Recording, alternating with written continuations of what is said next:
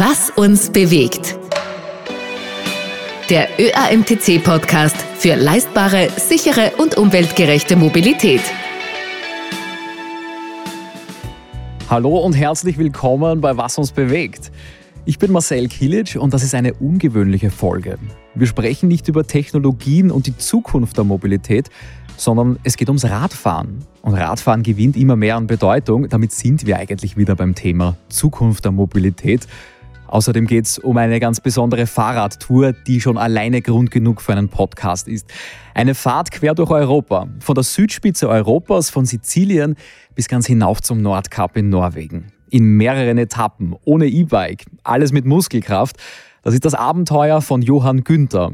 Kein junger Athlet, sondern ein rüstiger Mann, im Ruhestand kann man gar nicht sagen, es ist eher der Unruhestand. Herzlich willkommen, Johann Günther. Herzlich willkommen. Danke für die Einladung. Ja. Sehr gerne. Ich darf Sie kurz ein bisschen genauer vorstellen. Sie sind 74 Jahre alt, vierfacher Großvater mittlerweile, äh, waren Manager in der Elektronik- und IT-Branche, Wissenschaftler, Universitätsprofessor, haben ihr halbes Berufsleben im Ausland verbracht, von St. Petersburg bis Wuhan auch den Ort kennen mittlerweile alle auf der ganzen Welt. 60 Bücher kommen aus ihrer Feder und darum geht es jetzt ganz besonders. Sie waren immer schon sehr sportlich. Also ein Highlight dieser Reise vielleicht gleich am Anfang herausgepickt. Sie waren sogar beim Papst Franziskus zur Audienz in Radlerhose. Ja, also ich bin mit dem Fahrrad von meinem Heimatort Hinterbrüll südlich von Wien nach Rom gefahren und habe dann zu meiner Frau gesagt, das wäre ja super, wenn ich da den Papst treffen könnte. und ich habe ihm einen Brief geschrieben, also ganz konventionell einen mit Briefmarke Brief, aufgegeben. Mit Briefmarke an Papst Franziskus, Vatikan, Rom. Meine Frau hat mich fast für verrückt erklärt.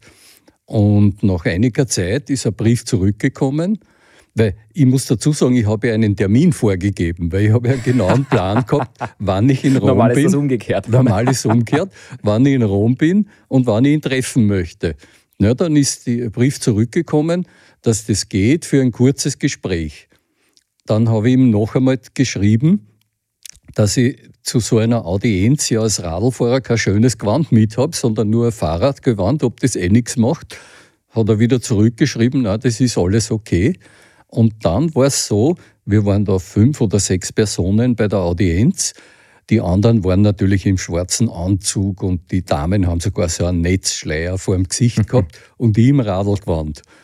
Und mit mir hat er eigentlich am längsten geredet. Das hat ihm eigentlich mehr taugt, als wie diese, äh, ja. Worum ist inhaltlich gegangen? Was wollte er wissen oder was wollten Sie wissen? Naja, ich habe eigentlich ja so ein bisschen religiöses Gespräch mhm. erwartet.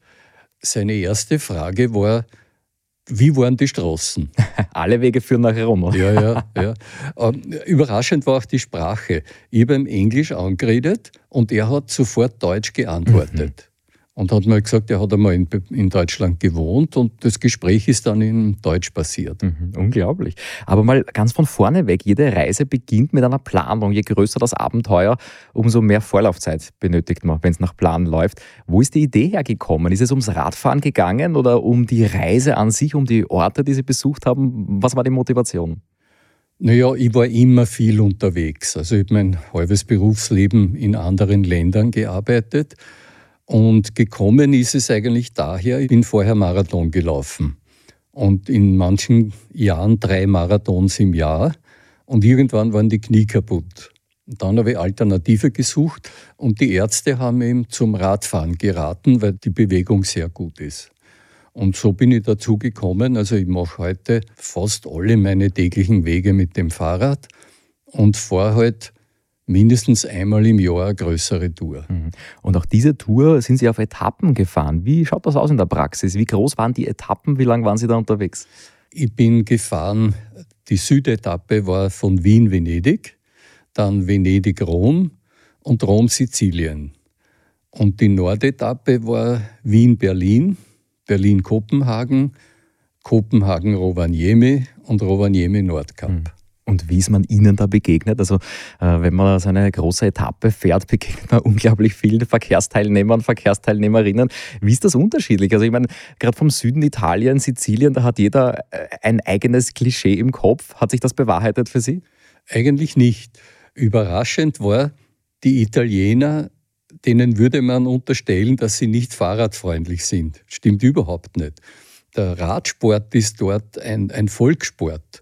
Und wenn man ein Problem hat, wird dann, ist mir immer sofort geholfen worden in Italien. Hm. Ist Im das Norden, vorgekommen? Haben Sie Probleme gehabt in Italien? Ich habe zweimal einen Botschen gehabt. Einmal, da war nicht einmal Empfang im Mobiltelefon. Mhm.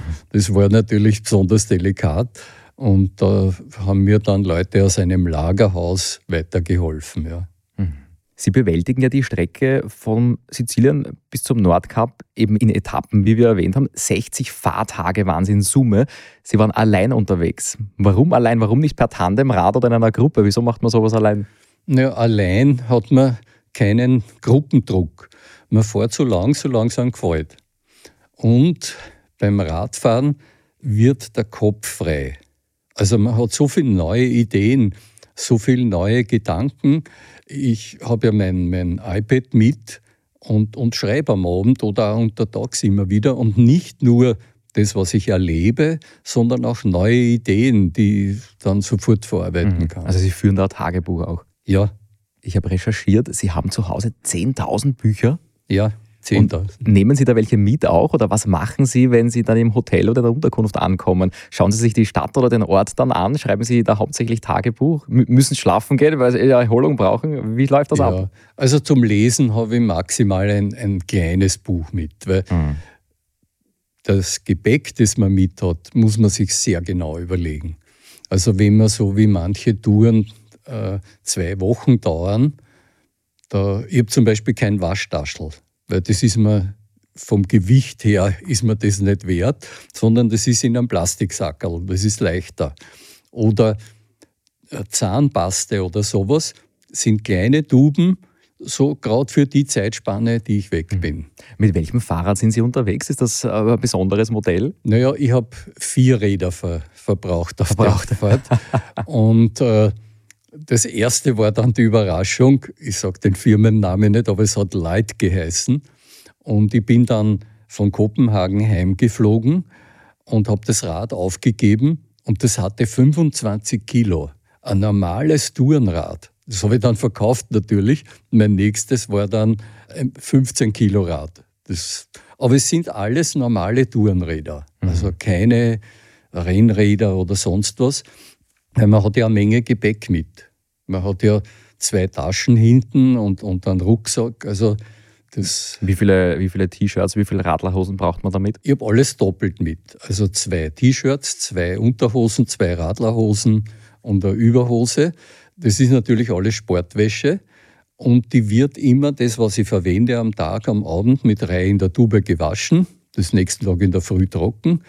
Und mehr braucht man nicht. Also mhm. das Geringste ist eigentlich das Gewand. Mhm. Einwurf, was vielleicht besonders zu erwähnen war? Also wie gesagt, ich habe vier Räder verbraucht. Davon waren zwei Standard, wie man sagt, Herrenräder. Und die zwei waren, äh, wie man langläufig sagt, Damenräder. Mhm. Und inzwischen fahre ich nur mehr die, weil ich nicht einsehe, dass den einfachen, das einfache Aufsteigen nur den Frauen vorbehalten sein soll, sondern auch für uns Männer. Und wenn man dann lange Strecken fährt und hinten viel Gepäck hat, und dann drüber turnen muss, da, mhm. das ist ja eigentlich ein Unfug. Mhm. Also ich habe letztes Jahr ein neues Fahrrad gekauft und ich habe wirklich beim Probefahren überlegt, ob ich mal nicht ein Damenfahrrad nehme, weil ich genau so argumentiert habe. Gerade im Staatsverkehr steigt man ständig auf und ab und ja. ich glaube, jeder Mann, der einmal abgerutscht ist, äh, kennt auch den Vorteil eines Damenrades. Also es ist eigentlich ist es historisch gewachsen. Aber ich bin dann trotzdem in meiner jugendlichen Naivität, habe ich gesagt, na, als Mann fahre ich nicht mehr ein Damenfahrrad, aber vielleicht fehlen mir noch ein paar Jahre und dann tausche ich das auch rein.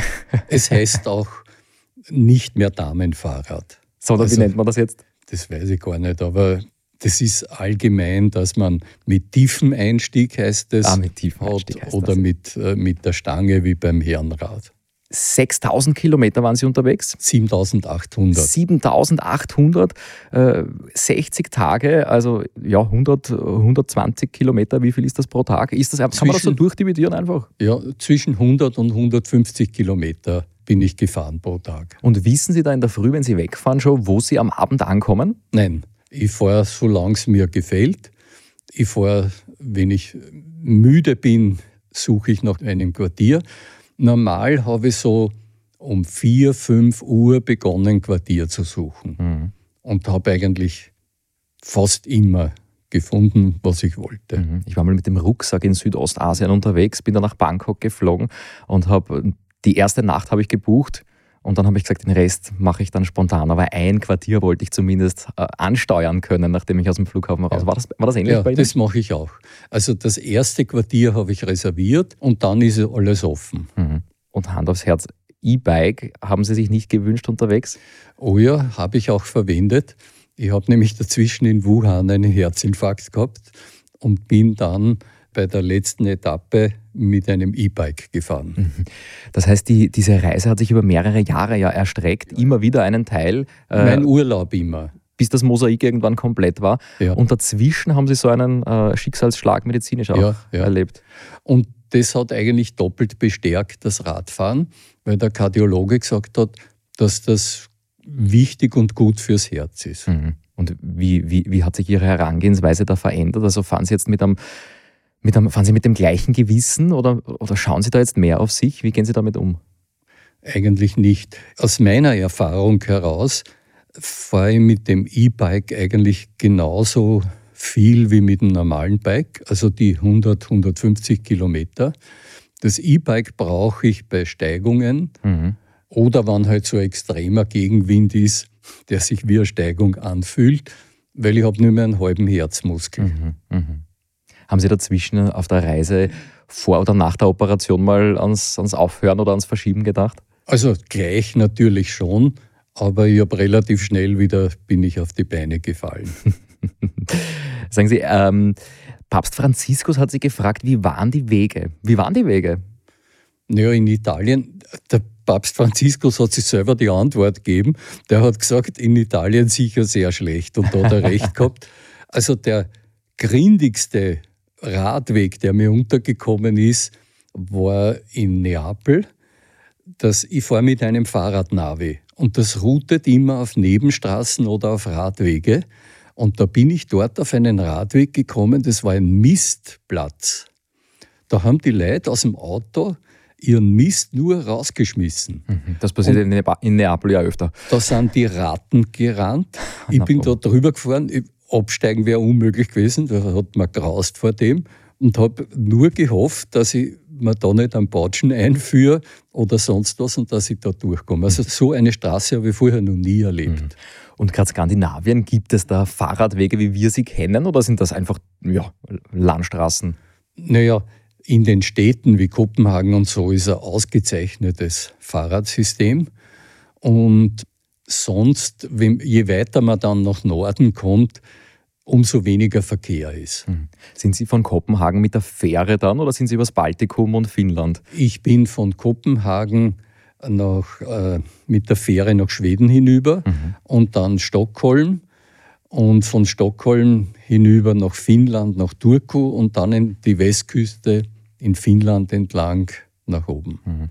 Was waren da besondere Momente da dann in der Gegend? Gibt es da gefährliche Momente oder Dinge, wo Sie sagen, da rennt Ihnen ein bisschen die Ganselhaut auf? Ja, ich habe ein, ein Erlebnis schon gehabt, das im Nachhinein gefährlich war. Ich bin immer alleine gefahren und in Finnland ist ein Kollege für mich mitgefahren. Ich habe zwei Monate einmal in, in Oulu, ganz oben in Finnland, unterrichtet und der Kollege von der Uni ist mit mir die finnische Strecke gefahren. Und wir fahren so durch den Wald und auf einmal schreit er stehen bleiben. Auf Englisch kommunizieren Sie da ja, wahrscheinlich, ja. ja. Eingebremst kommt aus dem Gebüsch ein Bär heraus. Kreuzt 20, 30 Meter vor uns, setzt sich mitten auf die Straße hin und schaut uns ganz gelassen an. Also wir sind erstarrt, so muss ich das sagen ich will nicht sagen, wir haben mir die Hosen gemacht, aber wir ja, Wie viele Fahrradfahrer hat der Bär schon gesehen? Ja, wahrscheinlich auch der nicht hat so uns viele. gemustert und für uns war die Zeit natürlich eine Ewigkeit. Und er hat dann halt gedacht, naja, die sind nicht wichtig und ist ganz langsam über die Straße weitergegangen und auf der anderen Seite ins Gebüsch. Mhm. und mein Kollege hat mir gesagt, das Stehenbleiben war das Wichtigste, weil das könnte eine Bärenmutter sein und wenn die Jungen hinten nachkommen mhm, und man fährt mit dem Radl dazwischen hinein, dann ist man verloren. Mhm, dann brauchen sie auf jeden Fall ein fünftes Weil Radl. Dann verteidigt sie, ja. Ähm, jetzt haben Sie da in Finnland einen Ortskundigen, kann man sagen, mitgehabt. Ähm, davor haben Sie erwähnt, Sie waren da mit einem Fahrradnavi unterwegs. Was war das, ein richtiges Navigationssystem oder ein Smartphone ja. mit, mit einer Halterung und einer App? Wie war das? Ich habe eine Zeit mit Smartphone gearbeitet. Das ist mir auch kaputt geworden, weil das natürlich bei Sonne Süditalien, da hat es mir das Display aufgezogen, mhm. ja, wenn man das immer in Betrieb hat. Und dann habe ich mir gekauft ein Bosch Navi-System und mit dem fahre ich eigentlich sehr gut. Ein paar Klischees haben wir am Anfang auch schon besprochen. Wenn Sie da jetzt, äh, wenn Sie sich da zurückerinnern an die Interaktion mit den anderen Verkehrsteilnehmern, ähm, in Österreich, sage ich mal, da, äh, da sind wir da doch schon sehr tolerant, was, äh, was, was zweispurige, wadelbetriebene Fahrzeuge angeht. Aber hat da der Stärkere auch manchmal Vorrang? Also wie, wie haben Sie das erlebt? Also ich glaube, das ist natürlich subjektiv, dass der schlechteste Zugang zu den Radfahrern bei uns in Österreich ist. Ah doch. Also positiv überrascht der Zugang in Italien, die wahnsinnig fahrradfreundlich sind. Und in Skandinavien, das habe ich gewusst. Also in Skandinavien äußerst entgegenkommend und äußerst äh, freundlich. Und, und da wird wirklich, wenn man auf der Straße fährt, vorsichtig überholt. Das kennen wir noch nicht. Mhm, mhm. Okay. Oder auch in den Städten. Also ich bin in Rom mit dem Rad gefahren. Ich bin in Kopenhagen, in Stockholm, in der Stadt mit dem Rad gefahren oder auch Berlin. Und das ist super gegangen immer. Wenn ich nach Wien fahre, ich fahre normal ja auch mit dem Rad von der Hinterbrühl nach Wien, da muss man schon, wenn man dann ringt und ins Zentrum kommt, muss man verdammt aufpassen, dass man nicht niedergeführt wird. Was war denn so die anstrengendste Etappe? Ist es, ist es Italien, Sizilien, die Hitze ähm, oder ist es dann nördlich des Polarkreises? Da wird wahrscheinlich, werden Sie im Sommer unterwegs gewesen sein wahrscheinlich, da wird die Sonne gar nicht untergehen. Naja, anstrengend war der Süden Italiens, wunderschön zu fahren, aber ich habe Tage gehabt mit 2000 Höhenmetern weil die Dörfer liegen dann meist oben, der Hafen ist unten und da geht es immer rauf und runter. Und die anstrengendste Strecke war die letzte. Ich habe da in einem Dorf gewohnt in Norwegen, das hat Laxelf geheißen. Das hat sage und schreibe 14 Einwohner, wird aber in der Landkarte als Dorf äh, vermerkt und es war 40 Kilometer vorher und 40 Kilometer nachher nichts.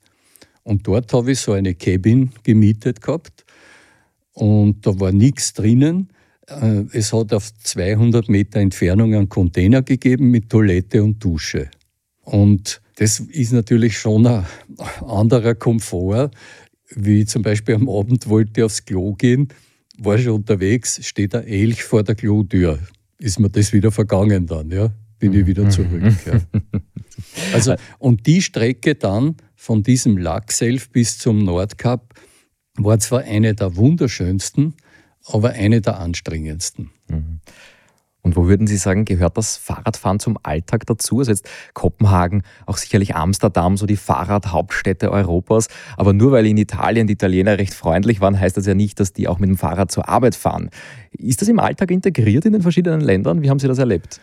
Also beeindruckt hat mich Kopenhagen. Ich bin nach Kopenhagen gekommen, da hat es geregnet. Und dort sind die Leute ins Büro gefahren mit Anzug, mit die Damen mit Kleid und so, als würde die Sonne scheinen. Also das hat mich mhm. wahnsinnig beeindruckt. Die haben das völlig negiert, dass es eigentlich geregnet hat. Mhm. Und Wenn das Fahrrad-Mindset stimmt, ist das Wetter egal. Ja, ja. Und überraschend war für mich in Italien, ich bin von Venedig zum Lido mit der Fähre rausgefahren und dann kann man auf vier, fünf Inseln entlang bis Chioggia runterfahren und dort gibt es eigentlich fast nur Radfahrer. Zwar alles klapprige alte Räder, aber jeder fährt mit einem Fahrrad und sogar der Vaporetto, der zwischen den Inseln fährt, ist zur Hälfte für Fahrräder und zur Hälfte für Passagiere. Da ist also der vordere Teil, wenn Sie in Venedig sind und fahren am Kanal Grande, genau dasselbe Schiff, nur die Hälfte sind Fahrradständer. Unglaublich. Was machen Sie mit dem Fahrrad, wenn Sie selber schlafen? Also sperren Sie das dann vom Hotel ab oder nehmen Sie das dann mit und, weiß ich nicht, stellen Sie am Balkon äh, neben das Bett? Ja, Also wenn es keinen sicheren Abstellplatz gibt, nehme es ins Zimmer mit. Mhm, mhm. Und das, das, verstehen auch alle an der Rezeption. Ich habe in Rom habe ich das Fahrrad in den zweiten Stock Altbau getragen, ohne Lift, aber es war notwendig. Ja. Wie haben Sie denn diese mehreren Etappen gemanagt? Also irgendwann einmal fährt man vielleicht von der Hinterbrühl weg, aber wenn Sie sagen, Sie konzentrieren sich dann auf den nördlichsten oder den südlichsten Teil der Reise, da werden Sie ja irgendein ein anderes Verkehrsmittel brauchen, um dorthin zu gehen. Wie gestalten Sie das? Ja, also die Heimfahrten, die wären ein eigenes Buch wert. Aber die gehen meistens schneller, oder? Nein, ist gar nicht so viel schneller. Um zwei Beispiele zu sagen, vom Nordkap bis in die Hinterbrühl war ich vier Tage und vier Nächte unterwegs. Mhm. Also zuerst mit einem Bus bis Rovaniemi, dann mit einem Nachtzug, der ganz toll war, die finnische Eisenbahn nach Helsinki, mit dem Fährschiff dann nach Deutschland, Warnemünde, äh, zwei Nächte, zwei Tage und dann mit dem Zug nach Wien und dann Mödling Hinterbrühl. Mhm. Also da ist der Kurzurlaub eigentlich schon erledigt, wenn man da nicht genug Zeit ja, mitbringt. Ja. ja. Und vom Süden war es ähnlich. Also von Sizilien bis Hinterbrühl waren es auch vier Tage. Mhm. Wie sind die Züge in den verschiedenen Ländern? Also ein Fahrrad im Zug mitnehmen, auch das ist ja manchmal eine Herausforderung. Also Finnland war der tollste Service. Ich bin in Finnland mit einem Nachtzug gefahren.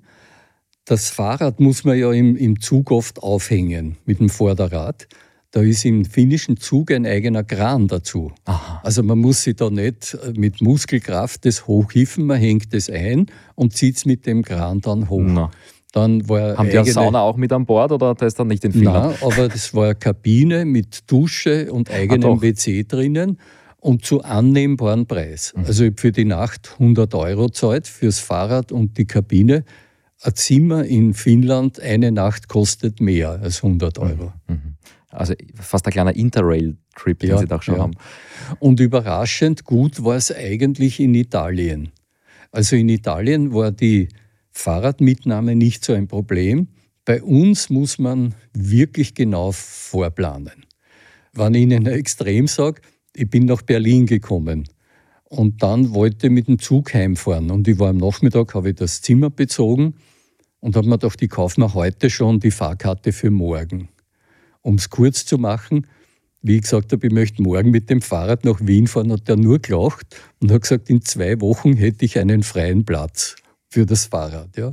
Aber also Sie hätten mitfahren können, aber für das Fahrrad war nichts Fürs frei. Fahrrad war kein Platz, ja.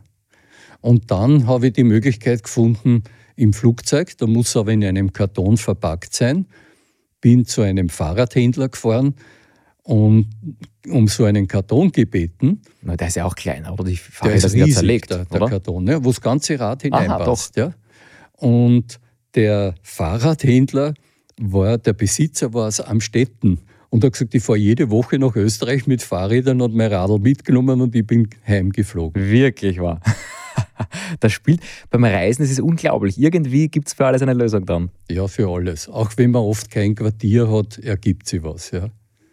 Also das Zugfahren, um auf das zurückzukommen, ist bei uns in Mitteleuropa, ich würde sagen also Österreich, Deutschland, noch ziemlich ausbaufähig. Mhm. Jetzt, was wären so Ihre Ratschläge, falls da jemand zuhört an einer Schlüsselrolle? Wie könnte man das Fahrradfahren noch komfortabler, sicherer, attraktiver machen? Jetzt einerseits im Zug, aber andererseits auch auf der Straße.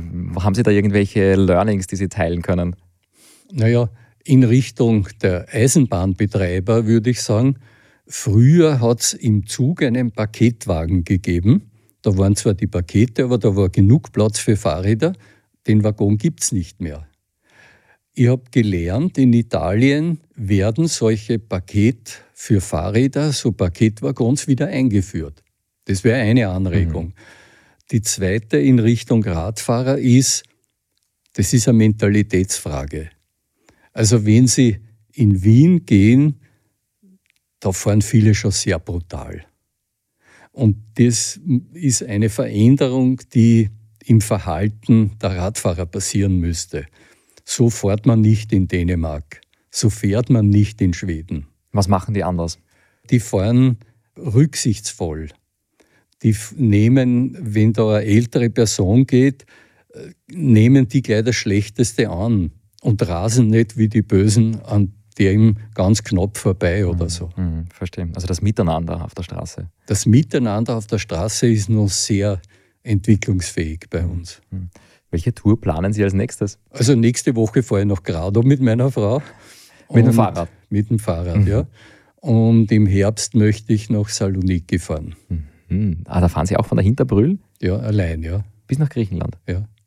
Also vielleicht sogar bis zum Athos, weil ich gehe fast jedes Jahr am Athos einige Tage wandern und vielleicht fahre ich heuer mit dem Fahrrad hin. Jetzt muss ich Sie fragen, äh, sind Sie jeden Fenstertag und damals, wie Sie berufstätig waren, sind Sie jeden Urlaubstag unterwegs oder sagen Sie auch einmal, ähm, ich, ich bleibe jetzt einfach da daheim im Garten und stellen mal einen Sonnenschirm auf oder sind Sie einfach jede freie Minute unterwegs? Nein, es muss sich schon was bewegen bei mir.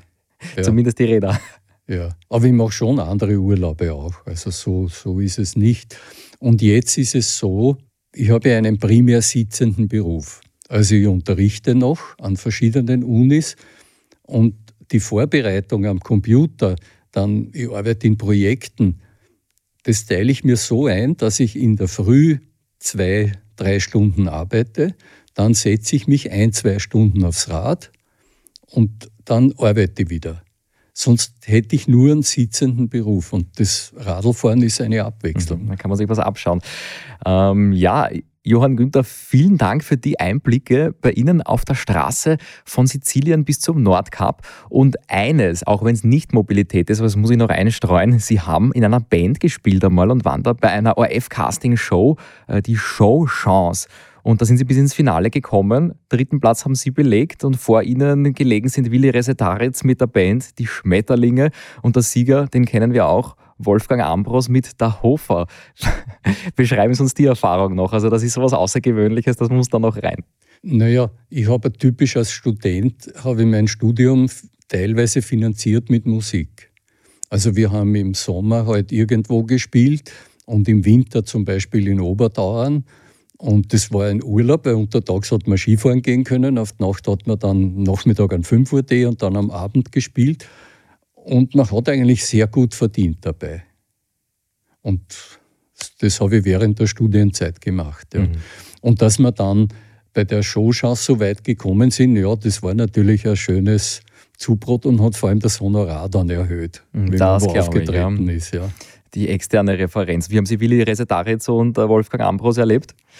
Ja, wir haben dann, wir die drei Erstplatzierten, haben einen Plattenvertrag bekommen und hatten zwei Möglichkeiten, dass man sich mit 1000 Schilling, glaube ich, war das, abfertigen lässt und die Rechte liegen bei der Plattenfirma der Hofer, also der, der Ambros hat das so gemacht und wir haben gesagt, na, da wären wir jetzt berühmt und da verkaufen wir ja Unmengen an Schallplatten, haben wir Beteiligung gemacht und unseres hat nicht abgehoben im Verkauf. Wäre umgekehrt gewesen, Wolfgang Ambros hätte sich für hätte die variable Komponente unsere Variante nehmen müssen. Ja.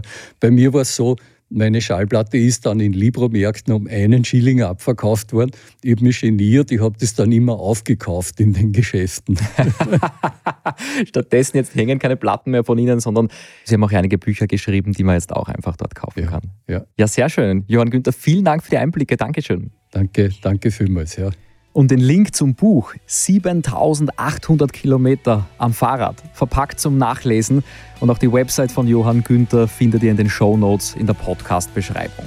Vielen Dank fürs Zuhören und bis zum nächsten Mal bei Was uns bewegt.